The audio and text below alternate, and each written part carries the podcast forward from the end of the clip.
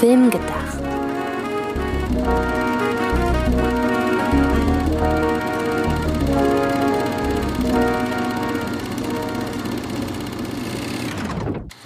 Hallo, liebe Zuhörerinnen und Zuhörer, zu einer neuen Ausgabe vom Film gedacht. Nicht, dass ihr anhand des Filmtitels denkt, hä?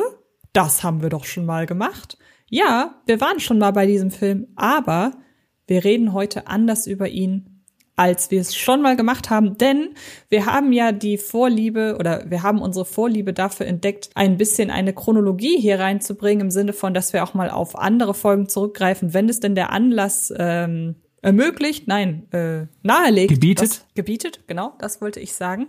Und deshalb reden wir in der letzten Folge des Jahres wieder über Inception. Wer auch immer uns diese Idee eingepflanzt hat. Bam. Um den Gag auch noch zu machen. Denn man kann nicht Yep. über Inception reden, ohne das Geräusch zu machen. Ja, Antje, wir haben jetzt einfach unseren Claim übersprungen, was nicht schön ist. Deswegen hole ich ihn einfach nach. Wir müssen eine Ebene tiefer gehen. Dort verbirgt er sich bestimmt. Film gedacht, sowie nachgedacht. Nur mit Film. Heute erneut über Inception, wie du schon gesagt hast. Und es geht um eine Theorie. Wir haben privat nie über die gesprochen. Und da ich ja deine Vorliebe für Meta-Theorien kenne, bin ich jetzt sehr gespannt, ob du, als wir dieses Thema heute klar gemacht haben, ob du gedacht hast, endlich reden wir drüber oder du, was? Warum wusste ich das bisher noch nicht? Denn es gibt eine sehr beliebte Theorie, dass Inception ein Film übers Filmemachen ist. Meine Reaktion war, was? Warum wusste ich das bisher nicht? Antje, warum wusstest du das bisher noch nicht? Das weiß ich nicht. Wahrscheinlich, weil bei mir einfach sehr, sehr lange es gedauert hat, bis ich Inception überhaupt verstanden habe. Und ähm, deshalb konnte ich mich nicht lange mit irgendwelchen Theorien aufhalten, weil ich musste erstmal den Text verstehen, bevor ich mich irgendeinem Subtext widme. Ist das äh, akzeptabel für dich? Das ist absolut akzeptabel. Und einfach zur Erläuterung für alle anderen, wie bereits gesagt, äh, dass Inception ein Film übers Filmemachen ist, ist eine Theorie, die in den letzten Jahren an Fahrt aufgenommen hat. Sie wird unter anderem vertreten und ich werde auf Twitter einige Artikel und Videos zu diesem Thema teilen, weil die ja für uns so ein bisschen dann Ideengeber waren. Die Theorie wird unter anderem vertreten von äh, Maria Bostillos, von Dave Chen vom Filmcast, früher Slash Filmcast, Patrick H. Willems und Devin Faracci und anscheinend sogar von Leonardo DiCaprio. Denn der wurde mal auf einem roten Teppich gefragt, mit welchen Filmen er Inception vergleichen wurde, würde. Und er nannte dort achteinhalb, was ja Fellinis großer Film über die Entstehung von achteinhalb ist, mehr oder weniger. Da sind wir doch in äh, illustrer Gesellschaft, wenn wir uns jetzt dieser Theorie annehmen. Genau, und ich würde mal vorne anfangen, macht, glaube ich, Sinn. Und zwar bei natürlich dem Hauptbestandteil von Inception, nämlich erstmal dem Punkt, dass es etwas gibt, was man jemandem einpflanzt. Und natürlich steht zu Beginn jedes Films, würde ich behaupten, ohne dass ich je einen Film gedreht habe, aber zu Beginn jedes Films steht ja nun mal eine Idee und diese Idee wird einem ja im übertragenen Sinne eingepflanzt. Es sei denn, man sitzt halt gezielt und das würde ich dann eher so auf Auftragsarbeiten irgendwie münzen, wenn man sagt, okay, wir haben einen Film, der ist sehr, sehr ähm, erfolgreich und wir wollen eine Fortsetzung drehen und es wird dann jemand beauftragt, eine Fortsetzung darüber zu schreiben. Das ist dann ja nicht so wirklich visionär. Und ähm, Christopher Nolan wird ja durchaus als visionär bezeichnet. Und ähm, daher würde ich an dieser Stelle direkt ansetzen und sagen, allein die Idee eines Films zu entwickeln, lässt sich natürlich schon als es wird jemandem eine Idee eingepflanzt bezeichnen. Ja, so wie ich mir das halt vorstelle.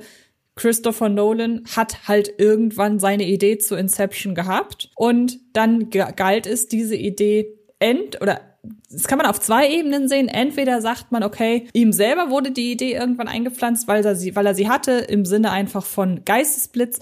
Oder es geht ihm darum, diese Idee auch einem Studio einzupflanzen. Das kann man natürlich auch sagen. Wobei man sagen muss, Christopher Nolan ist, glaube ich, jemand, der muss seiner Idee oder seine Idee und seine, seine Hoffnung einer Umsetzung und Geld dafür zu bekommen von einem Studio wahrscheinlich nicht mehr irgendwie einpflanzen und nach und nach nähren, würde ich behaupten. Weil zum damaligen Zeitpunkt war es ja Warner, wahrscheinlich froh waren, wenn Christopher Nolan irgendwann an die Tür geklopft hat und gesagt, ich habe wieder eine Idee. Wie siehst du das? Ich, ich finde es ich, ich find's echt interessant, äh, weil auf deinen Pfad bin ich beim Überlegen nie gekommen. Ich war immer ganz woanders. Das Inception, also dass dieser Akt in Inception, dass man der von ähm, Killian Murphy gespielten Figur Fischer eine Idee einpflanzt. In deinem Kopf ist Killian Murphys Figur Fischer Warner Brothers. Und die Idee, die ihm eingepflanzt wird, ist Inception. Ja, wie gesagt, Moment, Moment, Moment. Oder halt, wie ich schon sagte, Killian Murphy ist Christopher Nolan selber und das Einpflanzen geschieht letzten Endes nicht von irgendeiner Person von außen, sondern in, nennen wir es Inspiration. Mhm. Ja, zweiteres finde ich fruchtet nicht so sehr. Ersteres finde ich interessant. Könnte ich mir vorstellen, aber ich gehe ganz woanders hin. Für mich ist Christopher Nolan Dom Cobb, gespielt von Leonardo DiCaprio. Das musst du erläutern. Okay, also ich erstens, ich finde visuell ähnlich wie ja Leute gesagt haben in Tenet, äh, dass äh, Robert Pattinson ja quasi den hübschen Christopher Nolan spielt. Leonardo DiCaprio hat, wie in dem Film aufgemacht wird, auch so eine Ähnlichkeit zu zu Christopher Nolan im selben Sinne, wie halt oft gerne die die aufgehübschten Hollywood-Stars halt so ähnlich aussehen wie die Leute, die sie in Biopics spielen. Ja? Mhm. Doms Job ist es ja, Leuten Träume zu verschaffen, weil er damit letzten Endes äh, etwas bezweckt. Und was macht Christopher Nolan? Er lässt uns die mit offenen Augen träumen, wie man ja so schön Filme bezeichnet, als Regisseur. Der Film dreht sich ja letzten Endes darum, dass er diesen einen Film noch macht, respektive diesen einen äh, Traum heißt noch durchzieht, damit er nicht zu seinen Kindern kann. Da gibt's zwei Möglichkeiten. Ich war früher im selben Team wie zum Beispiel Patrick H. Willems in dem Video, das ich euch verlinken werde, dass Christopher Nolan so eine Hassliebe zu seinem Job hat, weil sehr viele von Christopher Nolans Filmen ja von einem Helden handeln, der das macht, aber eigentlich wäre, wird er lieber sich zur Ruhe setzen, sondern ich habe diesen Drang, das zu tun, weil sonst macht's ja niemand. So Christopher Nolan macht die Art Filme, die er macht, weil sonst niemand diese Filme macht. Aber gleichzeitig hat er ein schlechtes Gewissen, weil in Interstellar in der Dark Knight Trilogie, wo ja Nolans Bruce Wayne jemand ist, der eigentlich auch einfach nur sich zur Ruhe setzen will, aber immer wieder doch nochmal in Heldentum gezogen wird und halt Dom in Inception. Er will eigentlich nur zu seiner Familie. Aber ach, ich kann einfach nicht. Ich muss jetzt hier diesen Traum heißt noch machen. Also quasi die Kinder symbolisieren Christopher Nolans Familie und der Traum heißt ist, wenn sonst niemand diesen spektakulären Film dreht, mache ich es halt. Die andere Möglichkeit, die ich halt in der Recherche so ein bisschen äh, gefunden habe und mittlerweile überzeugender finde, ist, die Kinder sind quasi Christopher Nolans geistige Kinder. So, dies, das sind die Sachen, die er machen will. Mhm. Meine Idee. Und Inception, diese ganze Traum heißt, ist eine Auftragsarbeit. Wie es ja auch im Film. Dom kommt ja nicht selber auf die Idee, ich gehe jetzt in das, in das Hirn von Fischer und macht da ein bisschen was, sondern da kommt ja jemand und sagt, hier, mach das mal. Also quasi die Story von Inception ist sozusagen The Dark Knight. Hey Chris, äh, mach doch noch einen Batman-Film.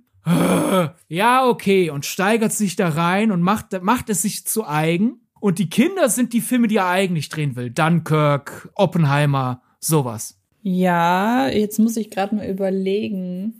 Batman Begins und The Dark Knight waren vor Inception, nicht wahr? Genau. Und äh, The Dark Knight Rises war nach Inception. Jetzt ja. würde ich da doch die Frage aufwerfen, wenn das eine gängige Theorie ist und die irgendwann auch zu den, also wenn es wirklich eine gängige Theorie ist, dann wird die ja irgendwann mal über Umwege auch zu jemandem durchgedrungen sein, der zu Warner gehört. Und ich weiß nicht, ob das halt so eine gute Idee ist, zu sagen, wenn der Regisseur über Inception quasi seine Apathie oder seine Aversion gegenüber eines Films so sinngemäß ausgedrückt hat, dass er ihn inszenieren muss, nämlich Teil 3 von äh, The Dark Knight oder seiner Dark Knight Trilogie, ob das so förderlich ist, wenn der Film halt dann später noch rauskommt, weil es ist ja ein Eingeständnis dann, selbst wenn es ein zwischen den Zeilen abgegebenes Eingeständnis ist, ey Leute, eigentlich will ich solche Filme machen wie, du hast sie gerade aufgezählt, und The Dark Knight Rises ist eigentlich etwas, was ich doof finde. Also ja, doof finden deswegen meinte ich ja also, dass das Dom kommt nicht selber auf die Idee, jetzt diesen Heist an Fischer durchzuführen, aber dessen ungeachtet steigert der sich ja rein. Ja. Und ich finde, das kann man auch bei Christopher Nolan sagen, denn ich würde jetzt nicht behaupten, dass es einen Christopher Nolan-Film gibt, der so wirkt, als, naja, der stand im Vertrag. Äh, mit der halben Pobacke rotze ich den runter, sondern es ist etwas anderes. Batman ist nicht seine Schöpfung, aber was soll's? Es gibt Batman schon und ich mache ihn mir zu eigen und er steigert sich so sehr rein, dass halt selbst diese ich mache einen für euch, damit ich dann einen für mich machen darf. Da ist jetzt so die Menge an Nolan-Identität gar nicht so groß unterschiedlich. Und da finde ich, ja, ist das keine Beleidigung an den Auftragsarbeiten. Gut, da stimme ich dir tatsächlich zu. Ähm, wobei man natürlich wirklich sagen muss, Christopher Nolan ist ja schon ein kleines verwöhntes Arschloch. Nein, um Gottes Willen. Ähm, der ist schon verwöhnt, würde ich jetzt mal sagen, im Sinne von, du hast es gerade schon gesagt, wenn man auf seine Vita guckt, dann ist die doch voll von Herzensprojekten. Also The Dark Knight Rises, ähm, selbst die The Dark Knight Trilogie ist ja nun mal eine, bei der man sagen muss, da hat, selbst da hat er sich ja vom Stil her durchsetzen können. Und das finde ich, merkt man auch von Film zu Film. Ich weiß nicht, wie du das siehst. Ja. Und Christopher Nolan hat ja auch eine Sympathie für die Figur Batman.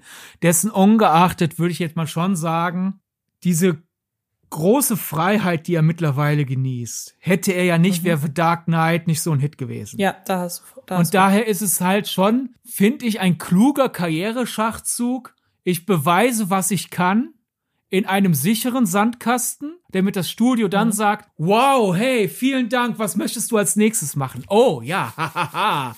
Jetzt ja, kommt, jetzt, jetzt mache ich nicht 98 Prozent ich, jetzt mache ich 100 Prozent ich. Nee, da hast du recht. Und es wird ja eigentlich auch gut im Film gespiegelt. Saito, die Figur von Ken Watanabe, ist dann quasi der Studioboss, weil der macht ja den Auftrag hier, macht dir, mach mir hier äh, äh, Inception mir mal den Killian Murphy. Und der, der, der arbeitet ja wie, der wie ein Studioboss, als dass er ja alles bezahlt und dass seine Lösung für alles Geld ist. Wenn es jetzt zum Beispiel heißt, ja, was, Moment, wir haben da so ein Problem in unserem Plan im Flugzeug. Ich habe die Airline gekauft. Ne?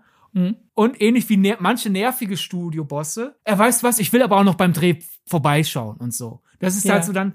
Und was passiert dann, wenn der Kerl, der dort nicht hingehört, der sollte in seinem Büro sitzen und Checks unterschreiben? Was passiert, wenn er mit ans Set geht und mit äh, meint, auch noch mitreden zu müssen? Das Projekt geht schief. Dinge laufen aus dem Ruder. In diesem Fall halt Seite wird angeschossen. Das ist dann halt, äh, glaube eins zu eins, so hat's entweder Dave Chen oder Patrick H. Williams äh, gesagt. Ihr könnt's überprüfen, wenn ich das Video nochmal teile. Hat so dieses, das ist so ein bisschen Christopher Nolans, nee, nee, nee, nee, nee. So, ach, der Studioboss, du willst mit am Set? Ja, da musst du dich nicht äh, wundern, wenn du dich verletzt, weil du hast hier nichts zu suchen. Ja, dann wäre jetzt meine Frage an dich wie würdest du das sehen? Also die Frage einfach, ich werfe die Frage jetzt in den Raum. Das ist jetzt nicht gezielt an dich, sondern ich werfe die Frage jetzt in den Raum. Am Ende gilt, geht ja schon viel in Richtung Zerstörung und wir sehen ja den Traum um Leonardo DiCaprio beziehungsweise um die Figuren herum, diese Realität, diese Traumrealität. Wir sehen sie ja einstürzen. Ist das für dich dann wiederum ein Hinweis von Christopher Nolan darauf, dass man sagt, dass Projekte, die einem die nicht auf Passion beruhen, dass die zum, zum Scheitern verdammt sind? Ich glaube, interessanter Gedanke, aber ich glaube, dass das nicht in Inception drin ist, denn alles, was dazu führt, dass der Traum instabil wird, ruht ja jetzt nicht daher, dass das Dom gar nicht auf die Idee überhaupt gekommen ist. Er, er, er macht sich ja die Sache auch zum eigenen Passionsprojekt, so nach dem Motto, Moment, wenn ich diesen Traum heiß durchziehe, komme ich zu meinen Kindern. Das ist immer eine wichtige Sache. Und halt so jetzt, egal ob man jetzt sagt, ich mache jetzt einen guten Film und dann kann ich mich zur Ruhe setzen und kann zu meinen Kindern oder sagt, ich mache jetzt einen guten Film, damit ich einen anderen guten Film, den ich mir selber ausgedacht habe, machen darf. Da ist ja, er klemmt sich ja hinter. Alles, was äh, dazu führt, dass im, in der Story von Inception Sachen instabil werden, ist einmal aufgrund der Sabotage von Mal, mhm. also Marion Cotillards Figur, oder halt, weil beispielsweise Verletzungen das Team schwächen, halt in, insbesondere Saito. Also halt Filme geraten ins Wanken, wenn das Studio sich zu sehr einmischt. Mhm. Oder, das, das ist jetzt ein bisschen die schwammigste Sache, weil alle anderen relevanten Figuren, finde ich, kann man gut auf eine Person, die mit Filmen zu tun haben, übersetzen. Mal würde ich als die Muse bezeichnen. Ist damit ja keine Person, sondern eher ein Konzept und dann vor allem als eine, als wirklich wenn wir zurückgehen, wie in der griechischen Mythologie Musen waren. Wir haben das Konzept der Muse, ne, von der Muse geküsst, bla bla bla, mittlerweile ja so fein geschliffen, dass man denkt, die Muse ist ja einfach nur die Idee und ist perfekt und sonst was alles. Aber wenn wir zurückgehen, eine Muse hat, hat so was, ist ein zweischneidiges Schwert eigentlich in der griechischen Mythologie. Ja, sie gibt dir die Idee, aber sie verzehrt dich auch und oft äh, passiert es, dass dann äh, kunstschaffende Personen gar nichts schaffen, weil sie zu sehr mit der Muse beschäftigt sind. Und das ist ja quasi in Inception auch so, weil in der Vergangenheit, die erzählt wird, wo Dom nur auf Mal gehört hat. Da wollten die gar keine Kinder und die sind auch gar nicht rausgegangen. Die haben sich einfach nur in ihre Traumwelten immer weiter verschachtelt. Es ist quasi, ich habe die Idee und dann noch die Idee und dann mache ich als nächstes das und dann mache ich als nächstes das. Und, aber du machst ja letztendlich nichts. Das ist vielleicht dann quasi Christopher Nolans Eingeständnis, so ab und zu muss ich auch tatsächlich fürs Publikum arbeiten. Halt in der Story mhm. von Inception. Wenn das, wenn ich nur das mache, was Mel will, dann wird das quasi Selbstbeweihräucherung. Und ab und zu muss ich wirklich hier Mel ausschließen. Mel hat mir das alles, durch Mel habe ich das alles gelernt, aber jetzt ignorieren wir sie, damit ich für das Publikum, respektive für Fischer, diesen Film auch mal fertig bekomme. Kannst du das nachvollziehen? Ja, kann ich nachvollziehen, wobei dann für mich immer wieder die Frage eigentlich im Raum steht, weshalb Christopher Nolan insgesamt doch, wie sag ich das, nicht sehr positiv einfach mit seinem ganzen Job umgeht, oder? Also ich finde, unter diesen Bedingungen wirkt Inception relativ pessimistisch und wir haben ja aber schon mal drüber gesprochen. Wir reden ja jetzt nicht das erste Mal ähm, über Christopher Nolan. Wir haben ja schon einmal, wir haben ja schon einen Inception-Podcast gemacht und wir haben bereits ausführlich über ihn und über Tenet gesprochen. Irgendwie habe ich das Gefühl, dass Christopher Nolan in seinem Gesamtporträt auf der einen Seite als absoluter Filmliebhaber und wahnsinnig engagierter Mensch einfach porträtiert wird. Und auf der anderen Seite hat man immer das Gefühl, dass er doch sehr hadert mit seinem Job. Kannst du noch ein bisschen mehr darauf oder oder kannst du es verstehen, dass ja, ich so denke, weil irgendwie Also ich habe als du den Satz angefangen hast gedacht, na, dann hast du ein bisschen näher erörtert, was du meinst und da, dann würde ich schon unterstreichen, weil vollkommen egal, ob wir jetzt sagen, die Kinder von Dom repräsentieren Christopher Nolans Familie, so nach Motto, Leute, ich will doch eigentlich nur zu Hause rumsitzen und ja. mein Privatleben genießen oder ob wir sagen, die Kinder sind die Passionsprojekte. So oder so steht zwischen Dom, respektive Christopher Nolan und dem eigentlichen Ziel ja dieses riesige Projekt. Und ich finde es beiden äh, passt das zu dem, was in Inception erzählt wird, weil wenn wir jetzt wirklich glauben, Christopher Nolan ist jemand, der sagt, muss ich halt den Film machen. Wenn den ja sonst niemand macht. So diese Idee, die Art Film, die ich gerne mehr sehen will, wenn die sonst keiner macht, muss ich mich raufbequemen. Das ist ja eine Sache, wie ich eben gesagt habe, sehe ich in vielen von Christopher Nolans Sachen, daher natürlich auch in Inception.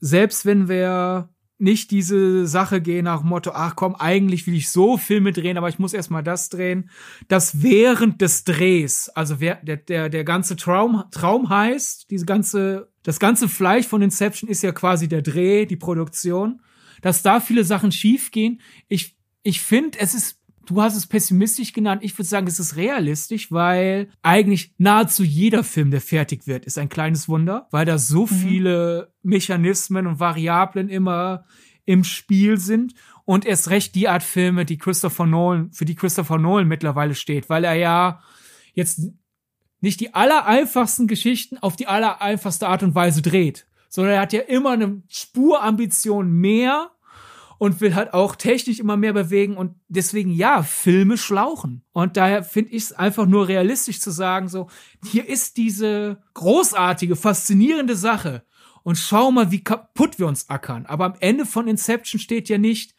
hat sich das alles wirklich gelohnt, sondern am Ende ist es ja, es war gefährlich, vieles schief gegangen, es war anstrengend für die Figuren, aber am Ende ist ja dieses Glücksgefühl, wir hatten diesen gemeinsamen Traum und Dom kommt zu seinem Ziel. Er hat, er hat's geschafft. Sind wir nicht froh? Also ich finde es eher realistisch als pessimistisch. Und du hast ja gerade noch etwas gesagt, ohne dass du es, glaube ich, äh, äh, aktiv gemerkt hast. Du hast gesagt, wir haben diesen gemeinsamen Traum. Und Träume sind ja in erster Linie, auch wenn es natürlich in Inception ein bisschen anders noch gehandhabt wird, diese ganze Traumebene, aber man muss ja wirklich sagen, dass Träume per se immer eher etwas Positives ist, sind. Und das würde dann ja auch erklären, weshalb er sich dieses Traummotiv ausgesucht hat und dass alles bei ihm irgendwie in einer Traumrealität stattfindet. Traumrealität ist auch so ein schöner gegensätzlicher Begriff, ähm, weil letzten Endes die Filme, die er macht, ja schon auf Träumen basieren. Das ist ja immer das, was du sagst oder was was was was du jetzt gesagt hast im Sinne von ich muss die Filme machen, die andere nicht machen, also muss ich sinngemäß die Filme machen, die, von denen ich träume. Und ja. das ist ja eigentlich wieder eine sehr positive Intention, oder? Und hinzu kommt das Positive. Mein letzten Endes ist es ja, wenn man es so runterbrechen, wir zurück kurz das ganze Metapherzeug, die ganze Interpretation kurz hinter uns lassen und nur in die Story reingehen. Im Grunde ist es ja Industriebetrug. Ne? Ken mhm. Watanabe will einen Konkurrenten loswerden und deswegen passiert dieser ganze Heiß. Aber wenn, man hätte das deswegen ja auch negativer erzählen können. Man hätte ja zum Beispiel ja. dann als Aufgabe setzen können, man hätte Inception als Horrorfilm erzählen können. hey, ich habe einen Konkurrenten, ich will, dass er seinen Job aufgibt, geh in seinen Kopf und mach den schlimmsten Albtraum, damit er halt sich quasi vor Angst in die Hosen macht und in die Irrenanstalt eingeschlossen wird und sonst was alles, bla bla bla. bla. Irrenanstalt, jetzt gesprochen aus der Sicht dann dieser vorgestellten negativen Figur, selbstredend hat man psychische Anstalten, nicht Irrenanstalt zu nennen, aber ich war jetzt schon im, im vorgestellten ja. Text des Horrorfilms, Leute. Ähm, aber das macht er ja nicht. Die führen einen Traum vor an äh, Fischer, der Fischer zu einem besseren Menschen macht. Er gibt ihm ja ein Glücksgefühl wow, mein Vater hat mich doch geliebt. Letzten Endes hat Ken Watanabe davon immer noch einen Vorteil, aber das ist ja dann quasi wieder aufs Filmemachen übersetzbar. Das Studio will Geld, ne? Das Studio will, mhm. dass ich Kohle hinlege und sage, einmal diesen Film bitte. Für das, für das Studio ist es eine reine Business-Entscheidung, so wie ja für Ken Watanabe dieser ganze Traum eine Business-Entscheidung ist. Aber ein guter Film berührt mich ja tief in meinen Inneren und zwar so sehr ähnlich wie ja das, was äh, ja so die, die Herausforderung in Inception ist, ist ja so dieses, die versuchen ja dafür zu sorgen, dass äh, Fischer denkt, es ist seine eigene Idee. Und die Filme, die uns richtig tief berühren, die machen wir uns ja auch zu eigen. Das ist nicht A, abgeschaltet, ja, war nett, sondern die begle begleiten uns weiter. Es ist halt dieses Inception, es ist, es ist dieses Element, das in unserem Kopf immer noch so weiterkreiselt sozusagen. Und daher sind wir wieder zurück zum Positiven. Ja, es ist anstrengend, so einen Film zu drehen, aber am Ende, wir sind stolz, dass wir das alles aufgeführt haben. Das Publikum haben wir auch bereichert und der Studioboss reibt sich halt gierig die Hände. Naja. Wir haben ja noch die Figur gespielt von Joseph Gordon-Levitt, Arthur. Mhm. Und der ist, äh, ist ja quasi die Vernunft des Ganzen. Dom hat irgendwelche verrückten Ideen und er drosselt das Ganze ein bisschen und überlegt sich, wie kann man das denn überhaupt umsetzen. Somit ist er ja quasi die Vernunft des ganzen Projektes und im Idealfall wäre das dann ja ein guter Produzent. Ja, da würde ich direkt, aber das, das liegt einfach daran, dass ich mit diesen ganzen Abläufen einer Filmproduktion weniger vertraut bin als du, weil ich da direkt die Frage aufwerfen würde, inwiefern sich denn die Funktion oder die Position von Joseph Gordon-Levitt von dem Studio unterscheiden, weil in der Regel ist ein Studio oder deshalb werden ja gerade große Studioproduktionen sehr gerne kritisiert, weil Filmstudios ja viel auf Sicherheit gehen und alles Unternehmen letzten Endes, damit am Ende kein Verlustgeschäft bei der Filmproduktion herauskommt. Und ähm, da muss man ja ein Stück weit balancieren zwischen, wir haben schon diesen dieses Ziel, Geld zu verdienen und müssen ein gewisses Risiko eingehen. Auf der anderen Seite müssen wir aber so sehr auf Sicherheit auch spielen, dass wir letzten Endes wissen, okay, dieser Film wird im besten Fall, wenn wir uns nicht verkalkulieren im Vorfeld, ein Erfolg werden. Ja. Und jetzt kannst du gerne einmal, weil das ist was, was ich nach wie vor immer ähm, diese ganzen Positionen Produzent, ähm, gut, was ein Drehbuchautor macht, ist klar, was ein Regisseur macht, ist klar, aber dann gibt's ja Executive Producer, dann gibt es Producer und so weiter und ähm, da darfst du dann jetzt gerne einmal einordnen, wer ist für was zuständig. Ja, und dann ist auch noch der Unterschied der Executive der, die Position Executive Producer wird im Fernsehen besser angesehen als im Kino, bla bla bla. Also, um Seth Rogen zu zitieren, der mal auf Twitter gefragt wurde, was ist der Unterschied zwischen Executive Producer und Producer, äh, meinte er mal sinngemäß, äh, kommt drauf an. okay. Wenn nicht mal er das weiß. Viel in Hollywood ist ja auch einfach, gib mir den Titel, weil dann fühle ich mich mächtig und meine Agenten regeln das oder so. Mhm. Aber jetzt in, in meiner Übersetzung wäre halt Arthur, gespielt von Joseph Gordon-Levitt, so, so ein Vorbildproduzent, sozusagen der, der, der, der Bodyguard des Regisseurs, so ein bisschen so. Das Studio sagt, hier, mach mir viel Geld. Und der Regisseur hat viele Ideen und will vieles Verrücktes machen. Und Arthur ist da so ein bisschen dann so, okay, okay, okay, ich sorg jetzt für das sichere Umfeld, halt dir ein bisschen das Studio vom Leib, sorg aber auch dafür, sorg sozusagen dafür, dass das Studio nicht unseren Film äh, sabotiert, aber ich sorg auch dafür, dass du nicht den Film sabotierst, weil du zu aufbauschend, zu gefährlich, zu tief, knietief drin bist. Alternativ ähm, könnte man den auch als Regieassistenten sehen, weil er viel Kleinkram für Dom übernimmt. Aber ich bin mehr in der Produzentenecke. Ich glaube einfach Tom Hardys Figur Eames. Er verkörpert innerhalb des Traums andere Personen. Er ist der Schauspieler. Ja.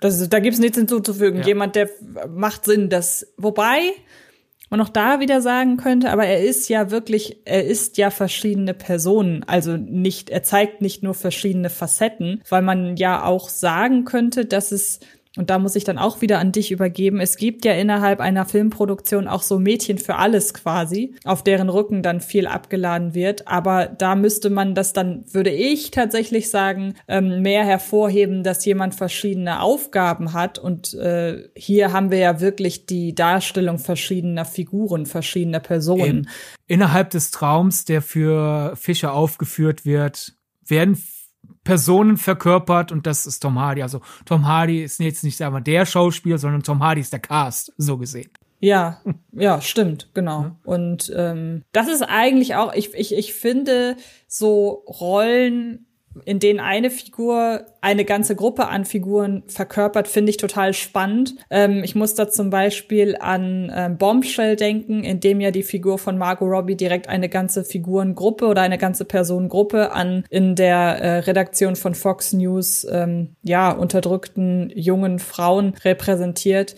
Sowas finde ich immer total spannend. Neulich fiel mir noch irgendein Film ein, bei dem ich auch an Bombshell denken musste. Leider ist mir der jetzt entfallen. Aber generell sowas finde ich immer, sowas finde ich immer spannend. Das ist der Inbegriff von einer personifizierten Gruppe. Ja. Das, das mag ich. Und ich finde, es passt hier auch, während es gibt ja diese Szene, die, die sehr beliebt ist und auch in einigen Trailern drin vorkam, wo sie halt Leute abwehren müssen und Joseph Gordon-Levitt eher so mit kleinen Waffen rumarbeitet. Tom Hardy her äh, schätzt sie und träumt träum ein bisschen größer und sich auf einmal so eine riesen Knarre der Schau, der Cast bringt ja immer so ein gewisses Element mit rein, das Produktion und Regie nicht vorhersehen konnten, weil du hast die Story und die Tonalität im Kopf, aber dessen ungeachtet ist da auf einmal eine andere Person, die das verkörpern muss, mit ihren eigenen Ideen. Und das ist dann dieser Korridor, du willst einen gewissen Wagemut, damit es halt aufregend und interessant bleibt und mehr Ideen in einem Film können den ja letztendlich bereichern.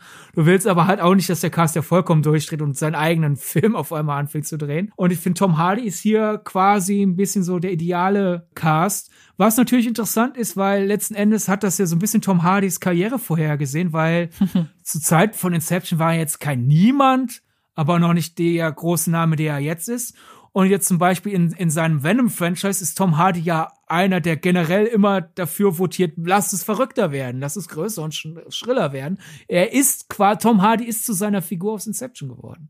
Stimmt. Du hast gerade das Wort Tonalität in den äh, Mund genommen und da würde ich dann zum Schluss ganz gerne noch mal auf eine nicht unwichtige Sache in Inception eingehen und das ist das Setting, denn man könnte, wenn man wollte, das Setting in Inception, das ja sehr variantenreich ist, je nach Traumebene, auch so ein bisschen verstehen als A, das Aufeinandertreffen verschiedener Tonalitäten in einem Film, die wahlweise vereinbart werden können und das Ganze dann noch ab, also das Ganze im Sinne von das Filmprojekt noch variantenreicher gestalten, was ja dann auf der Filmebene auch so ist, weil ich meine, wir müssen uns ja überlegen, ich finde, Inception ist ein Film, den ich vor allen Dingen auch damit verbinde, an wie viel verschiedenen Orten er spielt, das finde ich mehr noch tatsächlich als etwa ein James Bond oder so. Denn klar, wir haben auch bei einem James Bond Film haben wir eben Bond, der im, im, im, in den guten Filmen oder generell in seinem Franchise halt gerne um die Welt reist. Das machen auch andere Produktionen, Mission Impossible und so weiter. Aber so doof das klingt, da befinden wir uns ja immer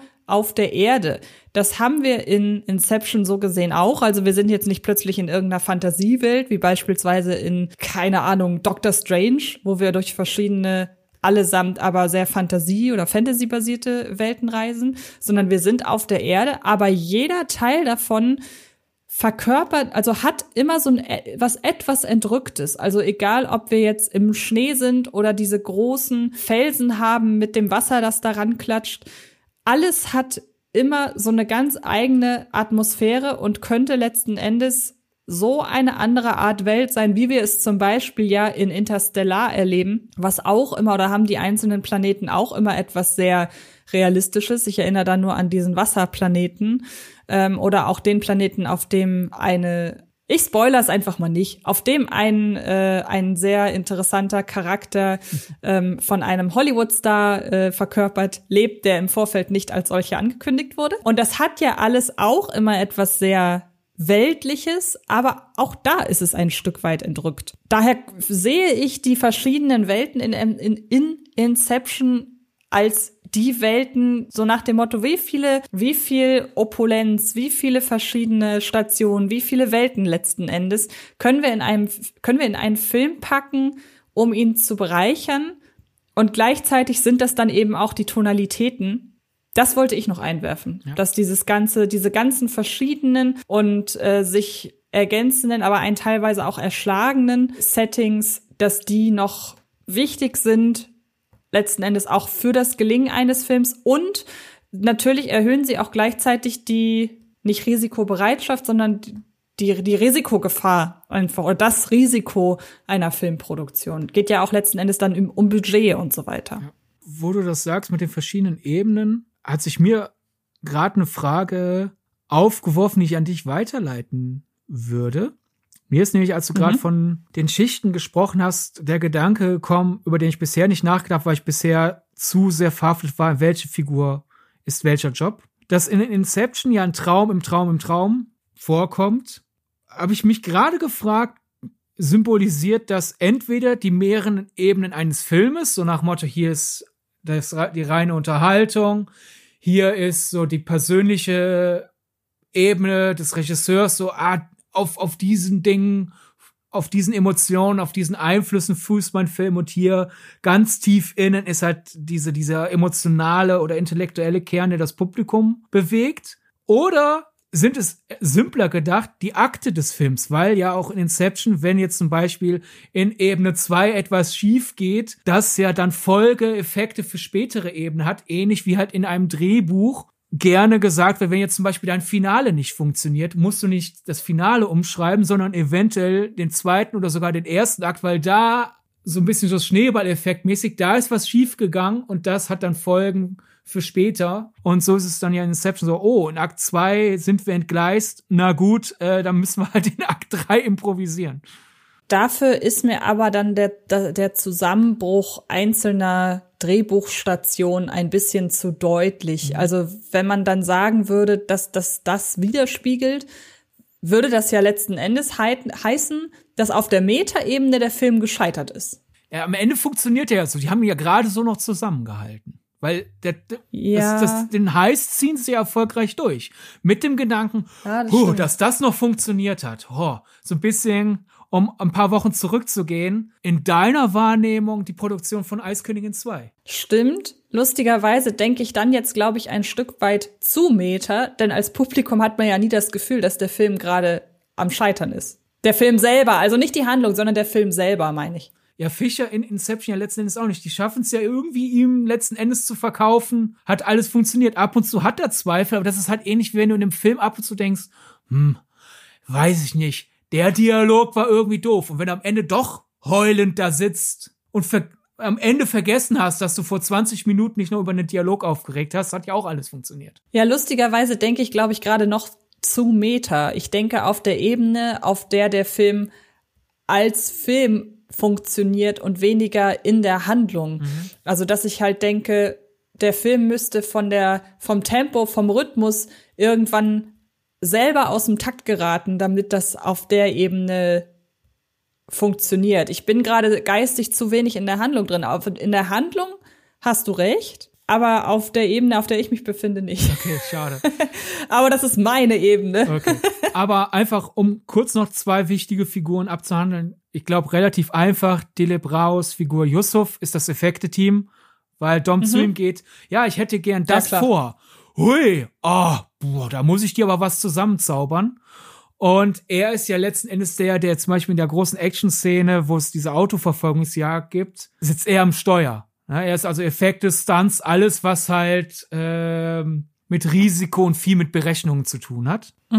Und die von Elliot Page gespielte Figur Ariadne, muss ich sagen, ich war früh, war, als mir die Theorie das erste Mal begegnet ist, so direkt fast schon naiv zu denken, ja, Produktionsdesign, weil Ariadne ja durch Paris läuft und denkt, okay, wenn ich das und das zusammenfalte, bla bla bla bla bla, weil, weil Ariadne die Welten formt, dachte ich, ja, Elliot Page spielt halt das Produktionsdesign-Team. Mittlerweile bin ich von der Idee abgerückt, weil man das ja doch ein bisschen metaphorischer übersetzen muss, denke ich mir, weil Ariadne ja zusammen mit Dom die Welten erschafft und die überlegen ja auch, was folgt worauf und welchen Trickzug machen wir wann. Und wer erschafft zusammen mit dem Regisseur die Welt, in der es spielt und überlegt sich die Abfolge der Ereignisse. Das ist nicht das Produktionsdesign, das ist das Autor ist der Co-Autor, die Co-Autorin, je nachdem. Ne? Also halt, äh, das ist der Schreibprozess, wenn wir es nicht personifizieren oder sonst halt einfach wirklich die Leute, mit denen zusammen der Film geschrieben wird. Darauf lässt sich dann ja auch noch am ehesten ihr Name ableiten, denn Ariadne ist ja unübersehbar eine, eine Anspielung auf den berühmten Ariadne-Faden, den man ja letzten Endes dann folgt. Und das ist ja so, dass alle Beteiligten, die an einem Film beteiligt sind, letzten Endes natürlich dem Drehbuch folgen müssen, denn das ist ja ja, man kann letzten Endes darüber streiten, womit ein Film steht und fällt, aber das, was allem zugrunde liegt, ist ja die Story und an der, und hier kommen wir zu dem Punkt, hangelt man sich ja entlang. Egal, ob man nun den Film chronologisch dreht oder nicht, man hangelt sich an der Story entlang. Genau, und selbst wenn wir, wir in Filmen sind, die jetzt nicht plotzentrisch sind, sondern eher charakterbasiert, ist es ja trotzdem immer noch halt die, immer noch der, der, sind es ja dann quasi die Charakterfäden. Und selbst in sehr assoziativen äh, Filmen ist es dann immer noch die Abfolge der Szenen. Ne? Letzten Endes einfach die Überlegung, Genau. was folgt wann, ist für die Wirkung entscheidend. Und wenn wir zurückgehen zu, zu meiner Überlegung, dass Mel eine griechische Muse ist, dass ich überhaupt in die griechische Mythologie abbiege, ist jetzt, finde ich, in einem Film, wo eine Figur Ariadne heißt, nicht so äh, an den Haaren herbeigezogen. Und ich finde, da kommen wir auch zurück zum, zum Gedanken, dass das Inception so ein bisschen zeigt, den Versuch eines Spagates zwischen, ich will mich als Regisseur oder Regisseurin selbst ausdrücken und ich will letzten Endes was fürs Publikum machen, weil ja in Inception eins der Probleme ist, Dom kann, Dom kann sich nichts mehr einfallen lassen. Er, er, hat, er hat eine Vision, aber er kann die Träume nicht mehr wirklich kreieren. Und deswegen holt er sich ja Ariadne ran. Ariadne mit ihrem Faden hat ja da äh, Theseus aus dem Labyrinth geholt. Und in diesem Fall ist es halt die Person Ariadne, die Dom so ein bisschen so aus, aus seiner Selbstverliebtheit sozusagen rausholt. So nach Motto, du hast, ne, weil, weil er zu sehr an Mel immer noch hängt, zu sehr immer noch an der, an der Muse kleben geblieben ist, muss da jetzt eine andere Person, komm, ich räume jetzt dein, deinen ganzen Gedankenmüll auf. Wer jetzt so in, in Christopher Nolans früher Regiephase, dann wo sein Bruder, könnte ich mir vorstellen, sein Bruder, mit dem er ja viel zusammengeschrieben hat, anfangs. So, okay, Chris, hier ist ein Haufen an Ideen. Ich helfe dir jetzt, die zu, die zu ordnen und bring meinen eigenen Impuls noch mit, damit wir endlich mal eine Struktur haben, mit der wir arbeiten können. Ich habe mir noch gedacht, dass ja selbst der Einsatz von Musik, der wird jetzt hier nicht personifiziert, aber der Einsatz von Musik in Inception stimmt überein mit der Entwicklung der Musik in Inception, als das Christopher Nolan ja den Eifel hatte mit dem Edith Piaf Song und der äh, auf der in der Story-Ebene gibt's den Song und in den Träumen wird er dann ja immer weiter verzerrt. Und das wäre jetzt dann quasi auf Inception übersetzt. Im Drehbuch kam es dann zum Punkt, wo der Song feststand und, Chris und, und Hans Zimmer musste sich überlegen, wie mache ich Musik rund um diesen roten Faden an Song drumherum. Und in Inception wird dann der Musikprozess äh, symbolisiert halt durch, ist, in der Realität gibt es einen Song und der halt im Film neu nach und damit kreiert er eine neue Musik, äh, Klangtapete. Oder bin ich da jetzt zu sehr kann man sicherlich so sehen. Hätte ich jetzt tatsächlich nicht gesehen, aber auch nur. Vielleicht bin ich jetzt auch zu, zu scharf drauf, alles auseinander ja, zu Das sehe ich vollkommen sein, ein. Ja. Einen letzten Punkt aber noch nicht nur, nicht nur äh, Leonardo DiCaprio äh, scheint uns ja ein bisschen zuzustimmen, als er mit achteinhalb Jahr, übrigens bevor irgendwer klug pfeift, weil ich ja eben gesagt habe, achteinhalb ist ja quasi der Film, der erzählt, wie achteinhalb gemacht wurde. Betont bitte das quasi, bevor jetzt irgendjemand mhm. denkt, ich denke, achteinhalb ist das, ist sein eigenes Making-of. Ne? Mhm. Ähnlich wie Inception ja auch kein Making-of ist, ne? Leute, bitte. Ja. Aber sicher ist sicher.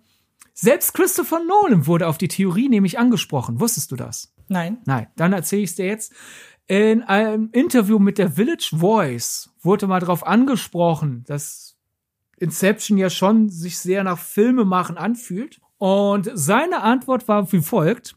Und dann kannst du ja darauf reagieren und ein Fazit für heute ziehen. Ich hatte mir nicht vorgenommen, einen Film über Filme zu drehen. Aber ich wollte, dass die Traumwelten nicht nur mit mir resonieren, sondern dass es darum geht, dass die Träume ja geteilt werden. Und ich als Filmemacher tendiere naturgemäß dazu, das Kino als gemeinsame Erinnerung und geteilte Bilder und geteilte, geteilten Symbolismus wahrzunehmen. Dann könnte man da ja drin lesen, so gesehen, dass es vielleicht nicht unbedingt darum geht, dass Inception von seiner Entstehung handelt, also von der Entstehung von Inception, sondern halt ein Stück weit davon, wie jeder Film entsteht ja. und wie jeder Film aufgefasst wird von den Leuten, ja. dass man sich davon loslöst zu sagen, Inception handelt von der Entstehung von Inception, so grob gesagt, sondern Inception handelt von der Entstehung von Filmen. Ja, respektive, wenn wir Christopher Nolan dieses, ach, ich hatte es mir nicht vorgenommen, aber stimmt schon, dass ich als Filmemacher in diese Deutung reingerutscht bin. Wenn wir ihm das abkaufen, äh, belegt Inception quasi sich selber, mhm. als dass Christopher Nolan zwar einfach einen Film über Träume und Bedeutung von Träume machen wollte, aber sein Unterbewusstsein hat ihn in Richtung gelenkt, einen Film übers Filmemachen zu drehen, so wie er in Inception ja auch eins der Themen ist, dass du dir sonst was vornehmen kannst, was du dir zusammenspinnst. Dein Unterbewusstsein steuert dich doch immer wieder in eine Ecke. Und so ist es ja was wir generell sehr oft bei Filmen gedacht sagen, auch dann letztendlich mit, mit Filmen, dass ab und zu auch einfach unterbewusst Bedeutungen in einen Film reinrutschen können oder dass halt äh, Filmschaffende Dinge verarbeiten und selber es nicht realisieren. Äh, vor ein mhm. paar Wochen ging auf Twitter noch mal ein alter Interviewschnipsel rum mit Steven Spielberg, der auf äh, die unglaubliche äh, Begegnung der dritten Art, äh, unglaubliche? Unheimliche, ne? Entschuldigung. Ja. Wird auf den Aber sie ist bestimmt auch unglaublich. Unglaublich ist sie bestimmt auch gewesen. Ja, ja, genau. Die unheimliche Begegnung der dritten Art angesprochen wird. Und da wird ihm quasi vor die Füße gelegt. Nun, sie kommen aus einer Familie mit äh, einem musikbegabten Elternteil und einem Elternteil, das eher so in äh, Technologie und äh, Computerentwicklung zu Hause ist. Und sie hatten jetzt auch nicht durchweg die beste, das beste Verhältnis zu ihren Eltern, aber am Ende muss man mal überlegen, in ihrem Film gibt's Aliens und die kommunizieren mit, Compu mit äh, computergenerierter Musik und es geht damit gut aus. Das verarbeiten sie da irgendwie sowas und der so, das ist mir bisher gar nicht aufgefallen, aber ja, mein, ich habe auch schon die Theorie gelesen, dass Steven Spielberg da der, äh, seinem Gegenüber die Lorbeeren überreichen wollte und so, ja, oh. Aber wenn ich mir den Clip anschaue, er wirkt da so, oh Gott, was habe ich da geschrieben? Ja, natürlich verarbeite ich da so meinen Wunsch, mit meinen Eltern besser kommunizieren zu können. Ich, ich kaufe es ihm einfach ab. Und äh, in, in harmloser, würde ich sagen, fällt dann halt einfach Inception mit Christopher Nolan will, über Fil will einen Film über Filme drehen und aus Versehen. Nee, Quatsch, eben nicht. Er will einen Film über Träume drehen und er ist so Filmfanat, dass er aus Versehen Film über Filme dreht. Finde ich sympathisch. Ja, würde ich ihm zutrauen. Stichwort Visionär. Ja. Tja, Antje, ja, wir haben jetzt Schluss. Und zwar mit dem Jahr. Und ähm, nicht mit dem Podcast, aber wir müssen aufgrund dessen, dass sich bei uns hinter den Kulissen einiges ändern wird, eine kleine Pause machen. Und wollen das auch, damit wir in Zukunft oder damit gewährleistet ist, dass die Qualität unseres Podcasts weiterhin so bleibt, wie sie es bisher ist und nicht diesen Änderungen zum Opfer fällt. Deshalb haben wir uns entschlossen, eine Pause zu machen, die wir jetzt erstmal auf einen Monat ansetzen. Das heißt, unser Ziel ist, dass wir im, Jahr, äh, im Februar zurückkehren, weil sich dann hoffentlich alles irgendwie gelegt hat an Unsicherheiten, an allem, was so an Problemen. An Stellschrauben, an denen gedreht werden muss genau an Problemen, die eventuell auf uns zukommen. Und deshalb haben wir gesagt, wir nehmen uns vor, wir kommen wieder und zwar im Februar. Sollte es doch noch etwas länger dauern, dann würden wir euch auf jeden Fall auf den sozialen Netzwerken auf dem Laufenden halten. Aber wir sind frohen Mutes, dass wir sagen können, hey, geht bald weiter und ähm, wir hoffen sehr, dass ihr uns trotzdem wohlgesonnen bleibt. Ihr bekommt es ja auf den äh, gängigen sozialen Netzwerken dann äh, zu lesen, ob es, äh, wann es weitergeht und wann nicht. Ähm, wir freuen uns auf jeden Fall wahnsinnig, dass ihr dieses Jahr mit uns vollbracht habt. Wir hoffen sehr, dass es euch gefallen hat. Und ähm, dann hören wir uns im neuen Jahr wieder. Wie gesagt, im besten Fall im Februar. Und äh, wir hoffen sehr, dass ihr einen schönen Jahreswechsel und einen schönen Januar habt. Und äh, ja, dann bis bald. Adieu. Das war Filmgedacht ein Podcast von Fred Carpet. Mit freundlicher Unterstützung der völlig filmfanaten Köpfe von Anche Wessels und Sidney Schering. Filmgedacht kann Film gelauscht werden. Und zwar auf allen gängigen Podcast-Plattformen.